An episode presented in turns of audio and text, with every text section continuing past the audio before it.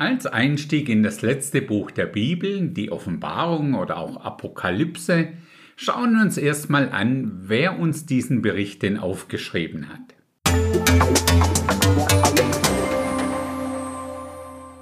Glücklicherweise lesen wir das ganz einfach gleich im ersten Vers der Offenbarung, Kapitel 1, Vers 1. Offenbarung Jesu Christi, die Gott ihm gegeben hat, um seinen Knechten zu zeigen, was rasch geschehen soll. Und er hat sie bekannt gemacht und durch seinen Engel seinem Knecht Johannes gesandt. Also, Johannes war's. Eine sehr spannende Augenzeugenpersönlichkeit, einem echten Jünger Jesu. Er gehörte zu dem inneren Zirkel der zwölf Jünger. Er war zum Beispiel auf dem Berg der Verklärung dabei. Lesen wir Matthäus 17, Vers 1 nach sechs Tagen nahm Jesus den Petrus, den Jakobus und dessen Bruder Johannes mit sich und führte sie beiseite auf einen hohen Berg. Oder auch bei der Auferweckung der Tochter von Jairus. Und er ließ niemand mitgehen, heißt es da in Markus 5, Vers 37, als Petrus und Jakobus und Johannes, den Bruder des Jakobus. Oder auch in Gethsemane. Da kommt Jesus mit ihnen zu einem Grundstück, das Gethsemane genannt wird. Und er spricht zu den Jüngern, Setzt euch hier hin, während ich weggehe und dort bete. Und er nahm Petrus und die zwei Söhne des Zebedeus mit sich. Und er fing an, betrübt zu werden, und ihm graute sehr. Matthäus 26, die Verse 36 und 37. Diese beiden Söhne des Zebedeus waren natürlich Johannes und Jakobus. Erinnerst du dich, welche Bezeichnung diese beiden noch hatten?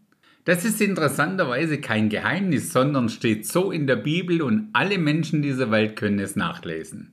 Markus schreibt uns das in seinem Evangelium. Und er, also Jesus, stieg auf den Berg und rief zu sich, welche er wollte. Und er bestimmte zwölf, die bei ihm sein sollten und die er aussandte, um zu verkündigen und die Vollmacht haben sollten, die Krankheiten zu heilen und die Dämonen auszutreiben.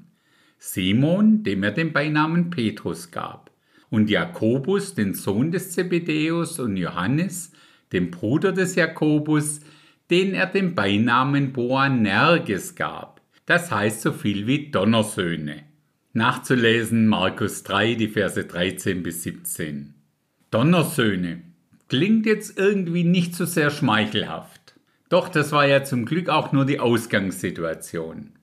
Heute ist genau dieser Johannes bekannt als der Jünger Jesu, der beim letzten Abendmahl sich an die Brust Jesu lehnte. Das lesen wir Johannes 13, die Verse 22 bis 25. Da sahen die Jünger einander an und wussten nicht, von wem er redete. Einer seiner Jünger aber, den Jesus liebte, hatte bei Tisch seinen Platz an der Seite Jesu. Diesem winkte nun Simon Petrus, dass er forschen solle, wer es sei, von dem er redete. Da lehnte sich jener an die Brust Jesu und spricht zu ihm, Herr, wer ist's?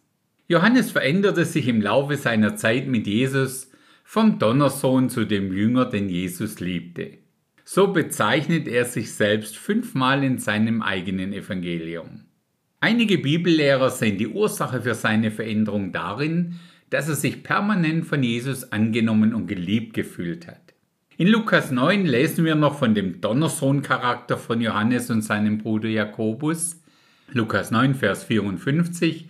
Als aber seine Jünger Jakobus und Johannes das sahen, sagten sie, Herr, willst du, dass wir sprechen, dass Feuer vom Himmel herabfallen und sie verzehren soll, so wie es auch Elia getan hat? Es geht an der Stelle um die Samaritaner, die sie nicht aufnehmen wollten.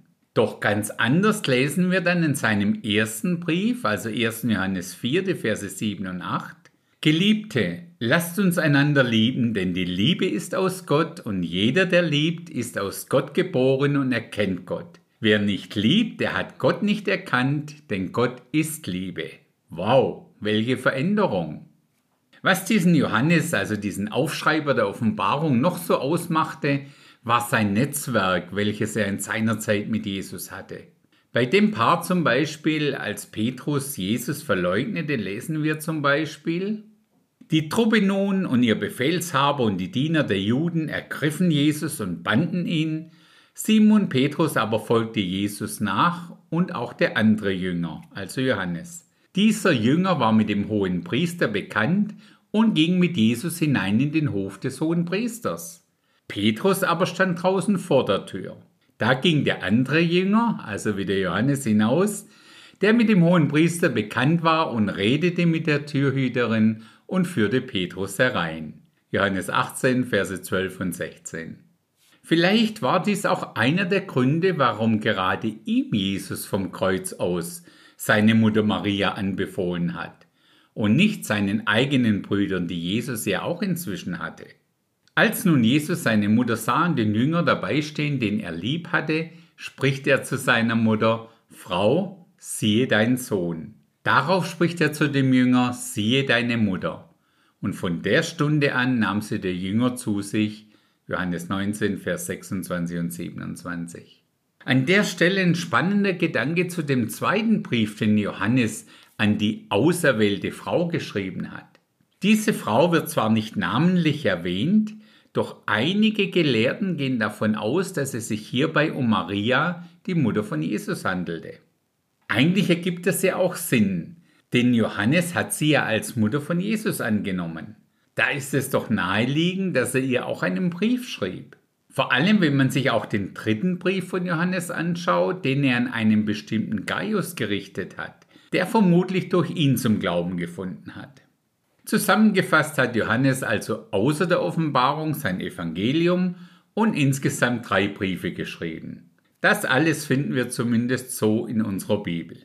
Wenn wir so seine ganze Lebensgeschichte betrachten, wundert es uns nicht, dass wir gerade sein Evangelium den noch ungläubigen Menschen empfehlen, um es als Einstieg in die Bibel zu lesen. Johannes gibt den Sinn und Zweck seines Evangeliums nämlich so an, noch viele andere Zeichen tat Jesus nun vor seinen Jüngern, die in diesem Buch nicht geschrieben sind. Diese aber sind geschrieben, damit ihr glaubt, dass Jesus der Christus, der Sohn Gottes ist, und damit ihr durch den Glauben Leben habt in seinem Namen. Johannes 20, Vers 30 und 31.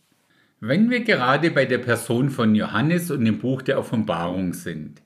Wir haben ja schon mal festgestellt, dass wir ein ähnliches Buch im Alten Testament finden. Richtig, das Buch von Daniel. Erinnerst du dich, was diese beiden Schreiber gemeinsam hatten, also Daniel und Johannes? Sie standen beide in einer sehr engen freundschaftlichen Beziehung mit Jesus. Von Johannes haben wir es ja schon nachgelesen. Hier noch kurz von Daniel.